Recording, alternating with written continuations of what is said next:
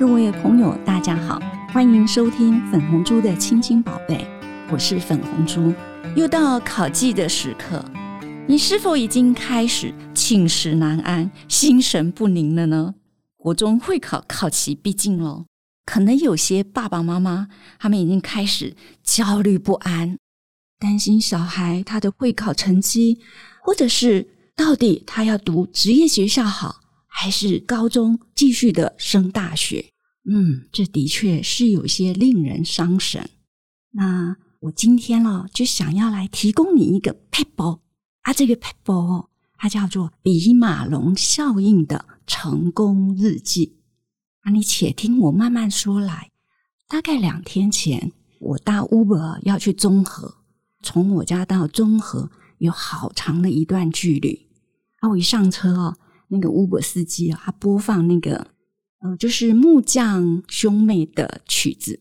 那我就向那个司机先生就说：“哎，我们是同一个年代的哦。”好，那司机先生就说：“不可能啊，我哈可能比你大好几岁了。”结果聊了之后啊，你猜他多大年纪呢？他只有大我一岁。然后在深聊以后，我就了解了，原来他深藏在那个脑袋瓜里头背后的烦恼啊。何其多啊！怎么说呢？他就边开车就边跟我聊天。他说他的儿子哦是教室里的客人，上课不喜欢听课，一旦遇到课业上有什么问题困难的时候，他就回家问老爸。那这老爸只好就好好的研读儿子的课程，然后再来指导他，还陪读。那我要附带一说，因为这个 Uber 司机他是单亲家庭。所以是爸爸照顾这个儿子，那因为爸爸又要读书，又要开 Uber，加上自己工作上的负担，因此他就更累了。那司机先生就聊到，他也因为这样子，常常骂他的小孩：“你为什么上课不好好听呢？那你这样子就要浪费我很多的时间呢。”可是他内心里头又觉得啊，对这个不认真，可是他又告诉你他想升学的孩子哦。真不知道该怎么办。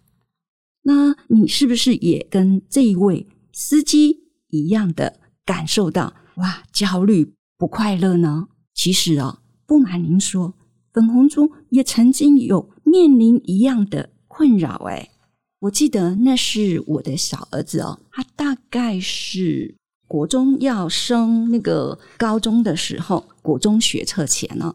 我也是内心里头非常焦虑不安，可是又不敢对他说教，或者是催他说你该读书。这时候怎么办呢？哎呀，我就想，哎，我是不是可以采取不同的方法呢？哎，bingo！我想到一个方式，就是比马龙效应的策略。它是一种心理现象，以希腊神话中的比马龙来认明的啊，它就是一种。自我实现的预言，也就是说，你希望孩子，呃，他有多好，或者是说，你认为这个孩子是好的，他就会在你的期待底下、期望之下，会有更好表现。于是我开始为我三个小孩写成功日记啊，你就会问啦，什么是成功日记？简单的说，叫做发现孩子的优点。那怎么写呢？我记得我当时是用那个小学生在写的数学簿，一个数学簿一面有八格，那每天写一格，剩下的一格我就写这个礼拜的心得或者是感想。那写些什么呢？他有什么好成功的？简单的说，今天他帮你擦擦餐桌，那你就写了。哎呀，小明今天很棒，饭后主动的去擦餐桌。啊，他明天。他帮忙整理垃圾，那你就在上面写：今天美美很棒，整理垃圾还做好分类。啊，明天他看你回家很累的时候，他倒一杯水给你，那你可能就写喽。哦，今天 Peter 呃几点几分的时候帮妈妈倒一杯很温暖的水，这就是成功日记。那你一定会觉得这有什么好成功的？它不就是这样子而已？对呀，我跟你分享，有一次因为。我刚刚讲说，这个成功日记写好之后，不是藏起来，当然是要放在显眼的地方，或者是他们随手拿得到的地方。那我通常我就把它放在茶几上面，所以哎，谁都可以看。比如说，哥哥可以看妹妹的，也可以看弟弟的。今天他到底有什么成功的？有一次，我女儿就问我看了那个小哥哥，因为小哥哥那时候不是要学车吗？就为了他来写这个的。看了那个小哥哥的成功日记，他就问我说：“这个也叫成功哦？”是啊，你知道他写什么吗？那一天呢，因为小哥哥就是太紧张了，很多天都已经便秘了。那一天，他终于告诉我说：“妈妈，今天通了，通了。”好，通了，就是他已经排便了，所以我就写排便成功啊。女儿就这有什么好成功的吗？成功的不是都是要做点有点表现的吗？不，我们就是要去找到他的优点。那我刚刚讲说，哎，其实不论大人或者是小孩哦，他都喜欢听美言善语。没有人喜欢一天到晚就被骂、被批评、被教说你该读书了。与其你这么担心，就不如去找孩子的优点，每天记录他的成功日记。从今天开始，你就可以试试哦。写好，要放在明显的地方，他随时都可以拿得到的地方。当然，切记不要写完就说：“妈妈今天有写你的成功日记哦，你赶快去看。”不用。你要让他自动自发的去看，他才会发现说，原来妈妈是有关心我的，诶真的很在乎我的，让这个比马龙的效应在他身上发挥了效用。那刚刚讲说那个 Uber 司机啊，由于还没有到达目的地，所以我就继续分享我两个儿子。